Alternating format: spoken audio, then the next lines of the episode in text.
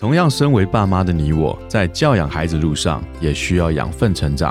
在团团转的每一天，也需要休息充电。嗨，我是超爸 Eric，我是超妈 Kelly，欢迎来到平凡爸妈很 super，让我们成为你的超级学伴，共同用爱与孩子一起发光。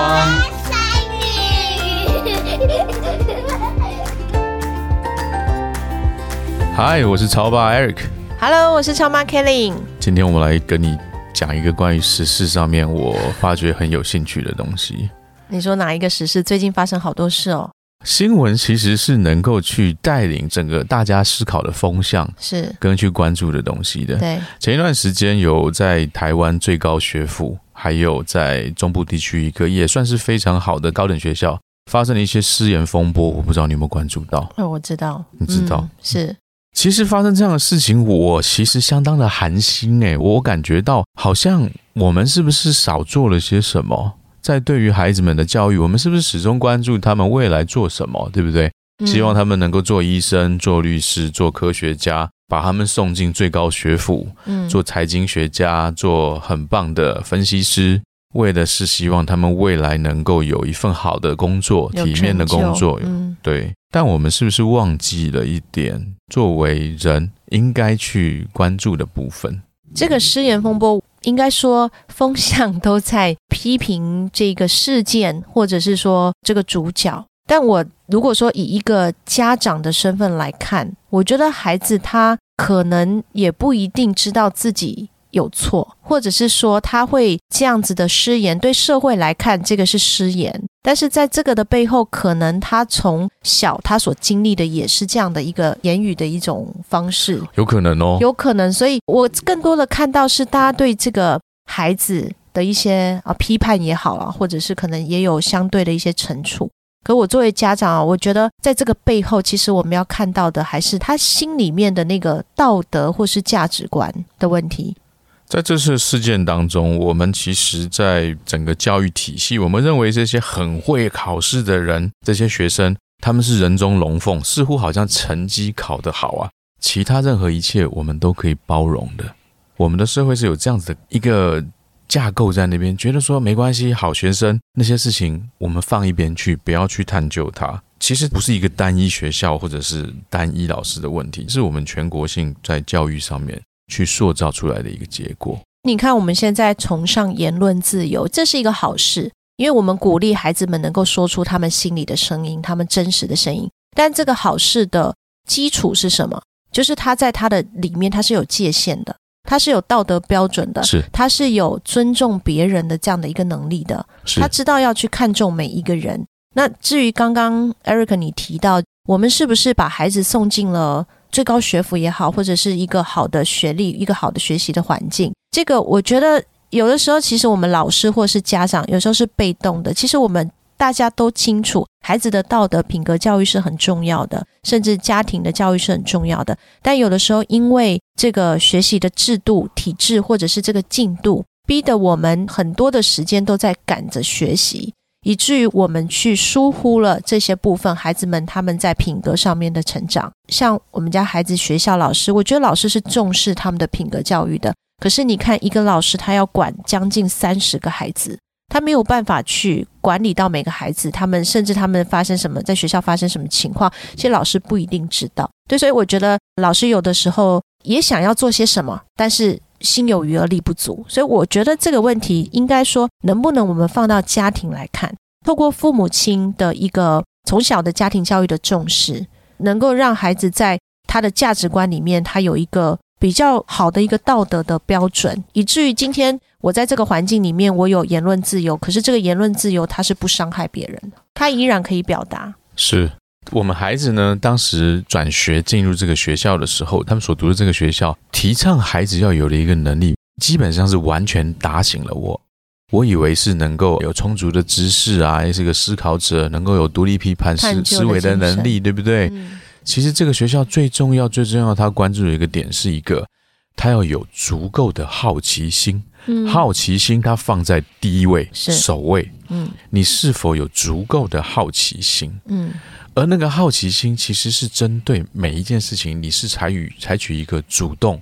你希望有一个积极的心在你里面，产生对事物的好奇心，而那个是会帮助我们对每一个发生在周边的事情去产生兴趣的，产生认知，去希望对我们想要了解的东西去有一个愿意去了解的这样一个心态在我们里面。这样其实很大部分可以避免我们现在去步入一个不小心进入一个失言风波的状态。有的时候，我们可能对很多事情是没有兴趣的。我只对我的学业有兴趣，我只对我课文的内容有兴趣，因为我要考高分，所以我对其他东西不用管了，摆到一边去了，导致于说我的学习态度是一个我只对我有兴趣的东西，我必须做的事情去努力，而其他的我摆一边去。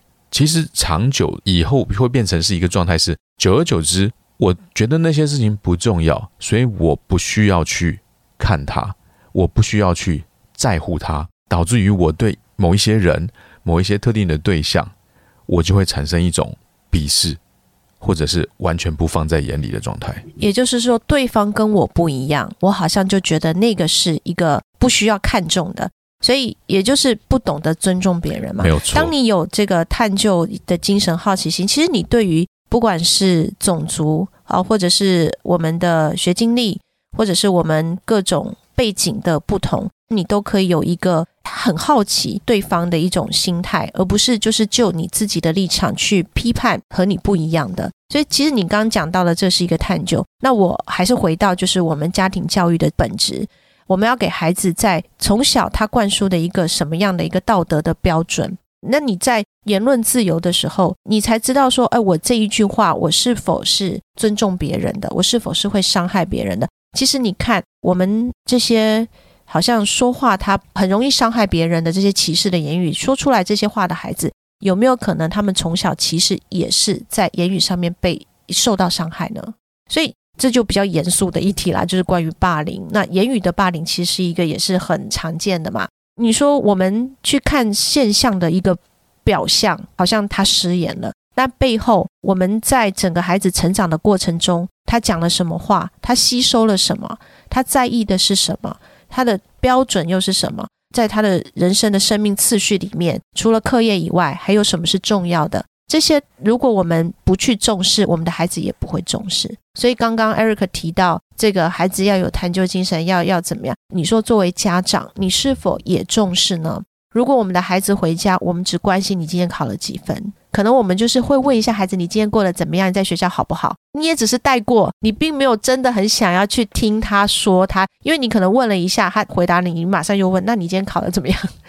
最终要带回你你想要问的问题。是是是，然后如果他跟你考了一个分数不是很理想，你就开始探究了，你探究的精神就来了，出现了。对，所以 所以我觉得这个失言风波的背后，我觉得不只是学校或体制，我们不能总是把责任放在学校或体制。我觉得反而责任是我们的家长们要去多关注我们的孩子，因为我说他们可能曾经也是在这个部分是受伤的。对于家长，我们自己可以反省，除了刚才讲的一个好奇心以外，我们自己在求学的过程中，在过往以及我们希望带给我们的下一代，他们在求学过程中，除了寻求知识，你在学校学习就是知识，更多的应该去看看你的孩子是否能够成为一个成为有思想的人，他是不是能够自己。能够独立的去思考，他是不是一个做事有原则的人？他是不是一个足够 open minded？open minded 就是他能够有一个开放、包容哎，包容有包容性的人。然后他是不是一个能够去体恤别人，然后能够关怀别人的人？他是否能够承担风险？他是否能够成为一个愿意去冒险的人？他是否能够成为一个各方面平衡，不单单只是知识方面的爆冲？其他方面也要平衡的人，甚至于说他能否举一反三，我们从小就教的，是否是一个举一反三的孩子，不管是否反三，而是他能够有一个反射性思考、反射性行为的人，这些其实都是我们孩子要去增进的能力。还有一个我觉得非常重要的是沟通能力。沟通能力这件事情，其实我在国外求学过程中。我非常有印象哦。其实我当时在读书的时候，有一堂课叫做 Communication Skills，它并不是在高中里面的课程，它是到大学专科里面以后的课程。它是一门必修课，叫 Communication Skills。其实那堂课，我必须坦白的说，那堂课我从学期初到学期末，那间教室我没有走进去过。不是必修吗？呃，反正我是没上就对了那堂课。但是坦白说，那堂课我真的搞不懂，因为我看书名超厚的，它是所有教科书里面最厚的一本书，非常之厚啊，非常非常的厚，而且印刷之精美，非常的精美。我买了那本书，但是我觉得沟通能力有什么好学的？所以那堂课我其他课都上，就那堂课我没上。但当我跟我班上同学其他在同样一起上下一堂课，他们刚刚上完 communication skills 这堂课的时候，我看他们每个人真的好开心的讨论他们在那堂课里面学的内容。有的人抱着冲浪板来上课，有的人抱着。安全帽，他就直接拿着一顶摩托车的安全帽进来的，很帅的安全帽啊！国外骑的是重机嘛，他是拿着安全帽。有人拿了破旧的收音机，有人拿了汽车汽修零件，甚至于我印象中好像是某一个很重要的零件是需要维修的很大的一个组件。还有一些人拿的我都记不得，好像有拿有拿乐器的都有，可能拿了个什么乐器。那我就问他们说：“你们带这些来学校干嘛？”他们就说：“Communication skills，你没上吗？” 你没上吗？对他直接问我说，我就闭嘴了。因为我根本不知道在干嘛。但是我后来发觉，其实同学告诉我说，他们在那堂课上必须要针对自己所感兴趣的东西，他的兴趣爱好，他要去把这件东西讲给班上同学听，介绍给班上同学听。而且你讲的越生动、越完整，越能让人家能够感觉到你对于这件事情的热情，以及这件东西的 know how，你如何。去把这个东西完整的叙述给同学听，你的分数越高，大家都为了那堂课要拿高分，非常的积极，反而针对我们所学的那些课文内容没有那么积极，因为我们在上下一堂课嘛，他们还在讲刚刚那堂课的事情，这样子让我感觉到哇，这个课很重要诶。而在国内，我们在台湾，我发觉我们好像忽略了这个能力。嗯，我们在大学里面可能没有教孩子们说，教学生们说。你如何针对你所感兴趣的事情，能够完整的表达给别人知道？你要如何去表达出来呢？私言风波会不会也是这个事情的某一个成因呢？或许我心里面想的不完全是那样子。嗯，你看社群媒体，或者是我们现在青少年们他们所接触的，他们在这个环境里面看到的，也就是说，他没有判断的。一个标准的时候，很容易就是一个模仿。所以，就像你刚刚说的，其实孩子他们的心里面可能不是真的带有歧视，或者是带有这样的不尊重。但因为这个环境是这样子，然后你刚刚讲那一堂课程，我想刚好前两天也跟大学生在一起，然后也问他们这件事情。其实他们也有这种口语啊表达的训练，但更多是倾向于专业，比如说辩论，嗯，就这一类的表达。表达自己的意思、自己的看法，然后你要去说服对方，这样子的训练其实是有的。但你刚提到的又是另外一种，能够把自己心里面真正的那种热情也好、想法也好表达出来的一种能力。可是现在你看，有很多社群媒体他们在发表的，其实表达能力也不错，不管是他们的口语还是他们用文字的表达，其实都不错。但你会看到的是他们内在的东西。你不要说过去的价值观，现在的价值观，那个因为真的是每个人的看法是不太一样的。对，但至少有一个标准，就是尊重别人，对不对？你所说出来的话语，或者是你所写出来的文字，你伤害到了别人，这个标准是不会变的。